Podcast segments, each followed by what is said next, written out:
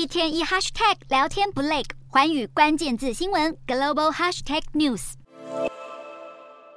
炸的香喷喷，还会冒烟，令人看了食指大动的日本唐扬鸡，现在要吃却得多掏钱。禽流感造成日本缺蛋缺鸡，让日本炸鸡店叫苦连天。德国也爆发疫情，香港因此宣布，指德国爆发高致命性的 H5N1 禽流感。为了保障香港民众的健康，要求暂停从相关地区进口禽肉、禽蛋以及禽类产品。而在柬埔寨，禽流感甚至造成一名十一岁女童感染丧命。这名女童在十六号出现发烧、咳嗽和喉咙痛等症状。后来在医院病逝，检测结果证实女童感染 H5N1 禽流感，这是柬埔寨多年来首度出现人类感染禽流感死亡的病例。人类过去通常是经由直接接触禽鸟类而感染禽流感。世界卫生组织最近在哺乳类动物身上检测到禽流感后，就呼吁民众要提高警觉。家禽生产大国大多抗拒施打禽流感疫苗，因为担心会无法出口到禁止疫苗的国家。但全球自从去年以来，禽流感导致两亿多只禽类